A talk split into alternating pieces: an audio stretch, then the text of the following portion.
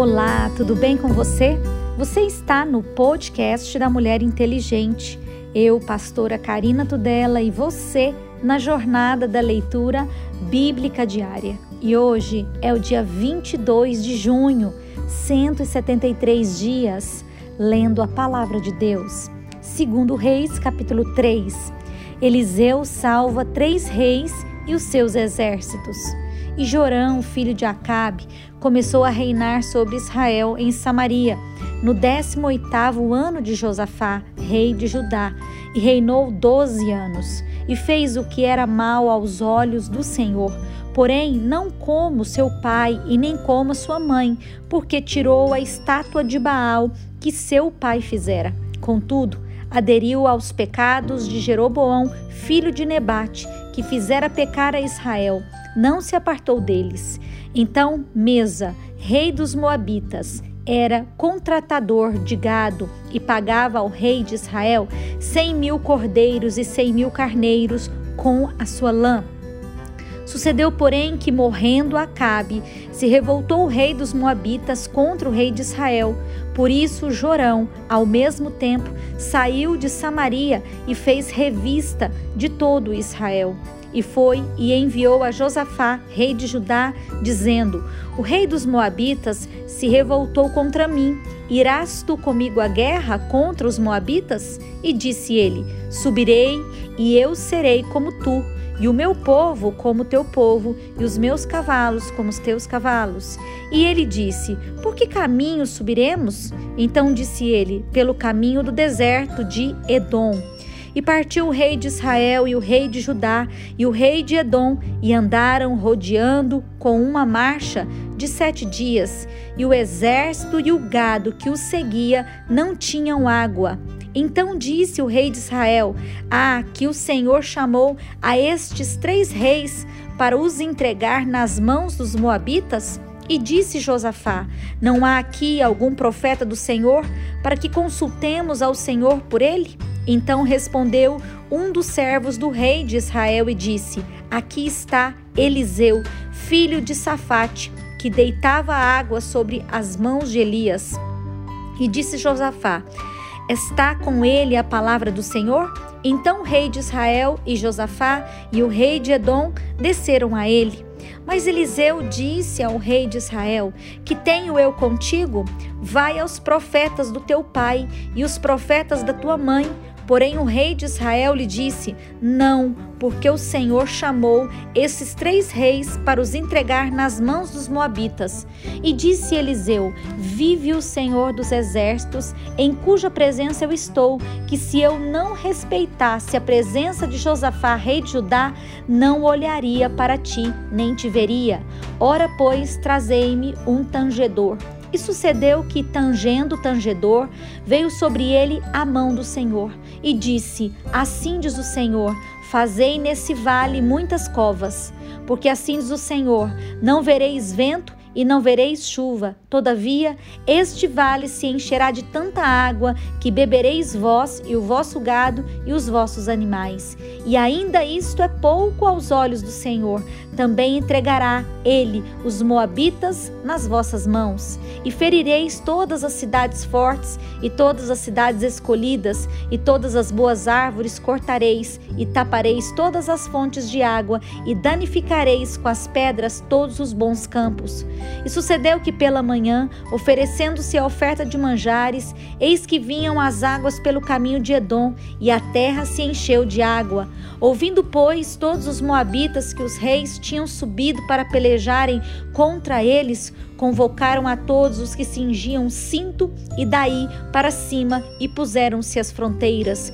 E levantando-se de madrugada e saindo o sol sobre as águas, viram os moabitas de frente deles as águas vermelhas como sangue, e disseram: Isto é sangue? Certamente que os reis se destruíram a espada e se maltrataram um ao outro. Agora, pois, a presa moabitas? Porém, chegando eles ao arraial de Israel, os israelitas se levantaram e feriram os moabitas, os quais fugiram diante deles, e ainda os feriram nas suas terras, ferindo ali também os moabitas. E arrastaram as cidades e cada um lançou a sua pedra em todos os bons campos, e os entulharam e tamparam todas as fontes de águas, e cortaram todas as boas árvores, até que só em Kir Aresete deixaram ficar as pedras, mas os fundeiros a cercaram e a feriram. Mas vendo o rei dos Moabitas que a peleja prevalecia contra ele, tomou consigo setecentos homens que arrancavam espada para romperem contra o rei de Edom, porém não puderam. Então tomou ao seu filho primogênito, que havia de reinar em seu lugar, e ofereceu um holocausto sobre o muro, pelo que houve grande indignação em Israel. Por isso, retiraram-se dele e voltaram para sua terra. Eliseu aumenta o azeite da viúva. E uma mulher das mulheres dos filhos dos profetas chamou a Eliseu, dizendo: Meu marido, teu servo, morreu, e tu sabes o que o teu servo temia ao Senhor. E veio o credor a levar-me os meus dois filhos para serem servos. E Eliseu lhe disse: Que te hei de eu fazer?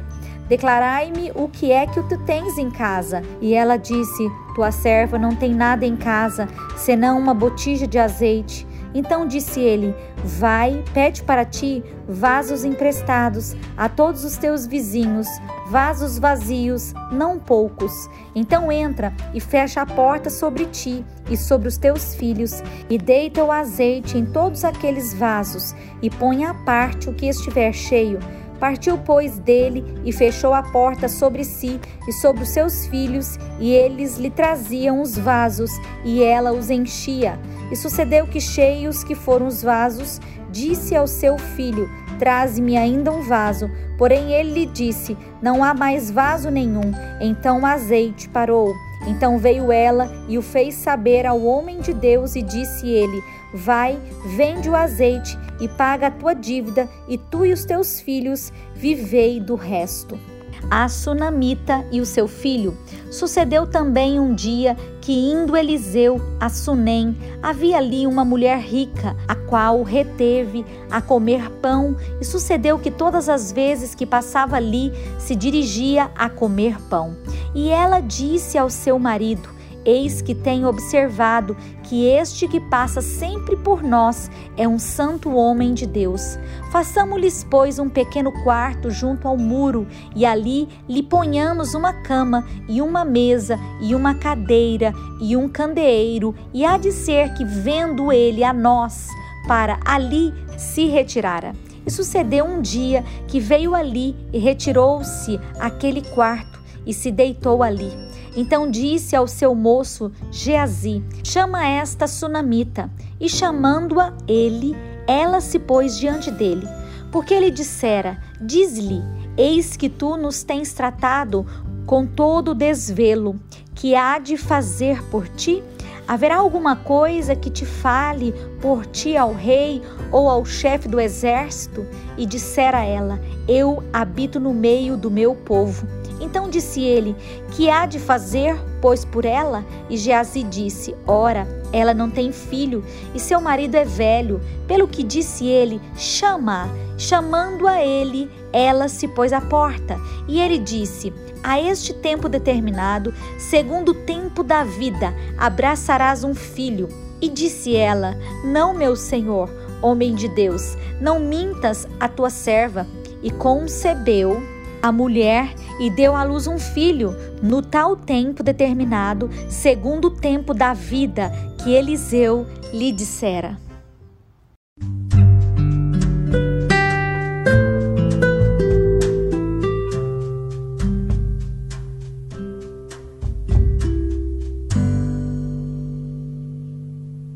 Novo Testamento, Atos dos Apóstolos, capítulo 14, versículo 8.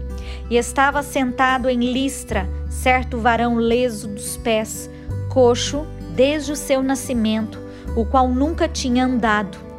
Este ouviu falar Paulo que, fixando nele os olhos e vendo que tinha fé para ser curado, disse em alta voz: Levanta-te direito sobre os teus pés. E ele saltou e andou.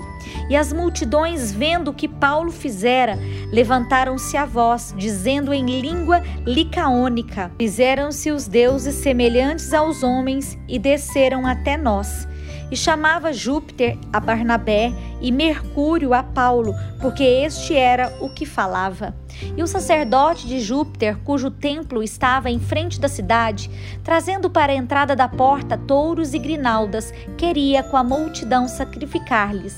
Ouvindo, porém, isto, que os apóstolos Barnabé e Paulo rasgavam as suas vestes e saltaram para o meio da multidão, clamando e dizendo: Varões, por que fazeis essas coisas? Nós também somos homens como vós, sujeitos às mesmas paixões, e vos anunciamos que vos convertais dessas vaidades ao Deus vivo, que fez o céu e a terra, e o mar e tudo quanto há neles, o qual nos tempos passados deixou andar todos os povos em seus próprios caminhos. Contudo, não se deixou a si mesmo sem testemunho, beneficiando-vos lá do céu, dando-vos chuvas em tempos frutíferos, enchendo de mantimento e de alegria o vosso coração. Dizendo isto com dificuldade, impediram que as multidões lhe sacrificassem. Sobrevieram, porém, uns judeus de Antioquia e de Icônio, que, tendo convencido a multidão, apedrejaram a Paulo e o arrastaram para fora da cidade, cuidando que estava morto. Mas, rodeando os discípulos, levantou-se e entrou na cidade, e no dia seguinte saiu com Barnabé para Derbe. E tendo anunciado o evangelho naquela cidade e feito muitos discípulos, voltaram para Listra, Icônio e Antioquia, confirmando o ânimo dos discípulos, exortando-os a permanecer na fé, pois que por muitas tribulações, mas importa entrar no reino de Deus. E havendo-lhes por comum consentimento, eleitos cidadãos de em cada igreja, orando com jejuns, os encomendaram ao Senhor em quem havia crido. Passando depois por Pisídia, dirigiram-se a Panfilha e, tendo anunciado a palavra em Perge, desceram a Atália e dali navegaram até Antioquia, onde tinham sido recomendados a graça de Deus para a obra que se havia cumprido. E quando chegaram e reuniram-se à igreja, relataram quão grandes coisas Deus fizera por eles e como abrira aos gentios a porta da fé. E ficaram ali não pouco tempo com os discípulos.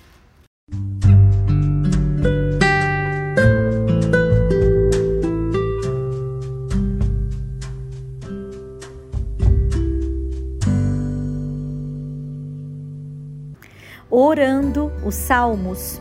Ore por aqueles que estão em perigo por causa do mal e da violência. Peça a Deus que resgate e proteja-os. Salmo 140.